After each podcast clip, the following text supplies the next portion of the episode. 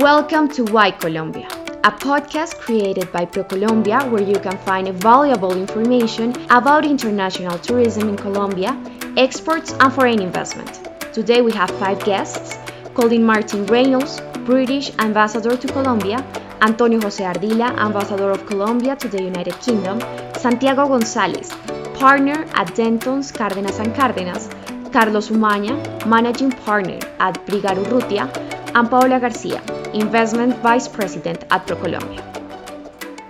Colombia is a suitable destination for clean renewable energy, and the opportunities for foreign investors in this field are currently increasing. The incredible potential of the country in terms of alternative energies, in addition to the conditions and incentives settled for international investment, are just some reasons that stand out. Antonio Jose Ardila, ambassador of Colombia to the United Kingdom, goes even deeper into the opportunities that the South American country offers for this industry. According to the IMF, Colombia's GDP will grow by 4% in 2021, higher than the Latin American average of 3.6%, thanks to the robust set of incentives and policies that the government has put in place directed at improving the business climate providing guarantees to investors and welcoming international players to contribute in the development of strategic economic sectors. The country has consolidated itself as a prime destination for investors, funds, and corporations, a fact that is underscored by the United Nations Conference on Trade and Development ranking on foreign direct investment, which places Colombia as one of the 30 nations receiving major foreign inflows in the world. As part of this post pandemic economic recovery strategy, Colombia's government is aiming to expand four sectors that will have a decisive impact on the country's competitiveness clean energy, creative and technology based services, agriculture, and infrastructure will be the pillars of the speedy economic and social recovery the country has embarked in, where foreign investment plays a critical role. Energy is key, and Colombia has some of the best conditions for clean energy generation. Colombia does not have seasons, giving us increased potential to develop these types of projects. Average daily solar radiation and wind speed are amongst the highest in the world. Biomass has enough potential to supply 46% of domestic energy demand, and research projects for the generation of hydrogen as an energy source are currently underway. As a matter of fact, the country ranks second in the Americas and 25th out of 115 countries worldwide in terms of energy supply capacity in a self sustaining, accessible, and environmentally friendly manner, according to the 2020 World Economic Forum's Energy Transition Index and the government is working on a strategic mapping of the sector to introduce new incentives and speed up 27 renewable energy and transmission projects. Colombia's ambition for 2050 is to generate 25% of the country's energy matrix from renewable sources, different from hydro. The potential is vast, and incentives are robust. We can provide specific information, promote meetings with project developers, regulators, and specialized events. Colombia is open for business, and I would like to encourage international investors to let us know any and every way in which we can make your journey in Colombia smooth and effective. All this overview responds to an economic strategy, as the ambassador Ardila said, but also to international trends, where environment, sustainability, and energy transition become essential. Colin Martin Reynolds, British ambassador to Colombia, explains the general UK strategy towards a greener future and how this path has already started in Colombia as well. The United Kingdom is well recognised for our commitment to move towards a carbon neutral economy, thereby empowering sustainable development. The UK's important leadership role in climate change, ahead of co-hosting the Climate Ambition Summit on December the 12th and COP26 in Glasgow next year, means we have a very clear interest in galvanising ambition and fostering this transition. We are very much aware, however, that to meet the goals of the Paris Agreement, the global transition to clean power needs to progress four times faster than at present. That is an enormous challenge and one that requires a significant global effort. So ahead of COP26, the UK will work with other countries to do a number of things. To double the rate of global investment in clean power, to support a fair transition away from coal, increase innovation in clean energy technologies, tackle energy efficiency, and to increase affordable access to electricity for 840 million more people. To achieve all of this, we believe the UK must lead by example. And with this in mind, and as part of our green recovery efforts, the Prime Minister recently presented a new 10 point plan for a green industrial revolution demonstrating beyond all doubt our firm commitment to accelerate the path to net zero carbon emissions. Having said all of this, we reiterate our commitment to energy transition and we're keen to share our expertise worldwide.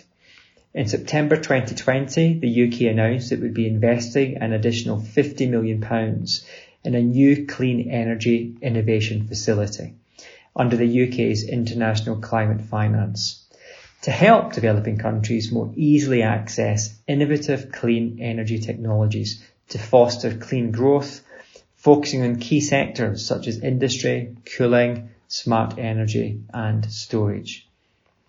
Here in Colombia, through our Partnership for Sustainable Growth and Embassy Programming, we are already working towards a greener future. Colombia's energy is, is highly hydro-based which is susceptible to climate variability, and oil reserves are limited. The development of offshore wind technology in Colombia could fulfill the country's energy demands when the hydroelectric system presents low electricity generation during dry hydrological conditions. Colombia has massive potential and excellent conditions to further develop renewable energies especially advancing offshore wind projects due to the wind potential across the Caribbean region of the country, particularly La Guajira and Barranquilla. The wind regime right across the coastal areas of Colombia have been rated among the best in the region. It's also the least cost, non-conventional renewable energy alternative. And we've been supporting this work here in Colombia with a UK funded technical assistance programme implemented by the World Bank. Let me end by saying how pleased we were to hear President Duque's announcement cementing Colombia's leadership on climate change through an ambitious target to reduce Colombia's emissions by 51% by 2030. I fully believe we have an amazing opportunity to grow our bilateral collaboration in all aspects of climate, environment and sustainability. With Colombia's amazing potential and resources and the UK expertise, commitment and technologies, we can work together towards energy transition. Indeed, Colombia has adopted a general regulatory framework for renewable energy that is attractive for foreign investors, according to Santiago Gonzalez, partner at Dentons Cárdenas and Cárdenas, and Carlos Umaña, managing partner at Brigard Urrutia. I do believe that Colombia provides uh, legal stability to investors in the energy sector. Perhaps one of the most remarkable facts to be mentioned is that basically the whole legal framework of the energy sector has been built upon the principle and guidelines of laws enacted in 1994, which still remain unaltered in most ways. I would also like to highlight some numbers. According to the Doing Business Index published by the World Bank in 2020, Colombia is the fourth country in the region with the best business climate. This year, although Colombia did not increase its position in said ranking, it did increase its qualification score, showing that somehow we keep moving towards to the goal of attracting more foreign investment. According to the World Economic Forum 2020, Colombia is the country in Latin America with the greatest progress towards the energy transition, rising nine position in the World Economic Forum Energy Transition Index, going from 34th to 25th uh, place in the last year. After Uruguay, Colombia is the second country in the region to appear in the ranking, surpassing countries such as Chile and Costa Rica. The country climbed 14th position in the energy sustainability ranking of the World Energy Council and is currently in the process of implementing all of the good practices standards required by the Organization of Economic Cooperation and Development. This will further ensure a regulatory framework that allows the development of energy projects, giving legal security to investors. Finally, I consider that the government has done a great job planning ahead, which is certainly desirable for investors in terms of what to expect. For instance, the National Energy Plan issued in December last year provides that by the year 2050, only 32% of the energy generated in the country will come from liquid fuels, while the rest shall be produced from non conventional sources of renewable energy consolidating Colombia's energy matrix as one of the cleanest in Latin America. In the short term, the government's goal is to increase the percentage of energy from these sources from 1% in 2018 to more than 12% in 22. I am of the opinion that the legal framework in Colombia is, is stable to the extent that back in 1994 uh, almost 100% of uh, power generation and power distribution was in state owned hands, while now more than one half is in private hands, and it is in private hands since many years ago, which fact indicates that the private sector trusts the regulations and the uh, legal stability that uh, it has existed since 1994 to now. Moreover, there are different reasons why Colombia provides legal stability to investors, as Paola Garcia, Investment Vice President at ProColombia, points out. We take pride in the robust regulatory and fiscal framework that Colombia has designed to increase the interest of investors and funders in renewable energy projects. The Law 1715 of 2014 and subsequent resolutions are key elements within this framework, providing significant tax incentives for companies who are committed to Colombia's energy transition. The law increased from 5 to 15 years, the time for which the 50% investment uplift was available, leveling the field between the established players and the new entrants to the Colombian market. It also adjusted the environmental licensing process for renewable energy projects, becoming more efficient and eliminating unnecessary paperwork. In 2020, the so-called entrepreneurship law also made the value-added tax exemption on solar panels and other equipment automatic, eliminating red tape and democratizing this tax incentive for the whole population. These instruments were complemented with other policies directed towards capital-intensive industries, such as reducing the corporate income tax. All in all, developing energy projects in Colombia should be prioritized by international investors because we can offer one of the strongest legal and regulatory frameworks in the region, protecting investments and providing immense incentives for almost any kind of renewable energy generation project. Garcia also notes the roadmap for the next years that will allow the country to move towards a green and blue hydrogen economy. The project list is exciting and quite extensive. For starter, the goal for the incorporation of solar and wind energy is to reach 37 new projects connected in 2021, which represent 530 megawatts of additional installed capacity, enough to supply the energy consumption of more than 450,000 households. Out of them, 36 will be solar, and one more will be wind, the first park put into operation in the government in the department of La Guajira. The Colombian government believes that innovation must be at the center of the country's sustainable economic recovery, and hydrogen is clearly emerging as a clean fuel that will allow economies to decarbonize.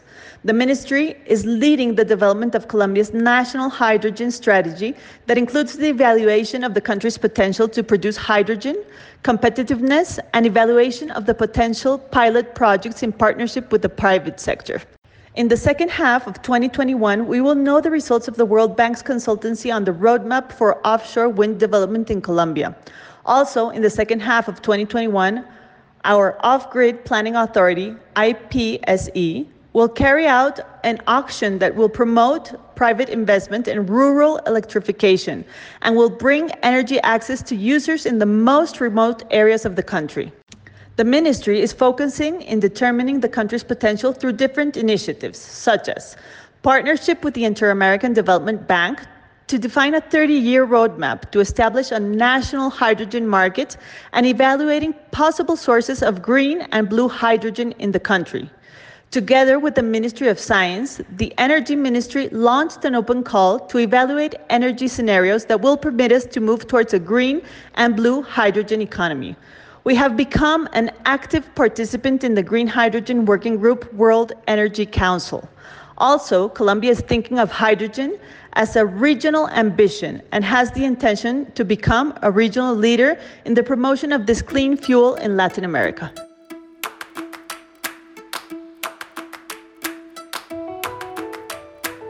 We really hope you like this podcast. If so, let us know. Leave us a comment and share it. This is Why Colombia. Until the next one.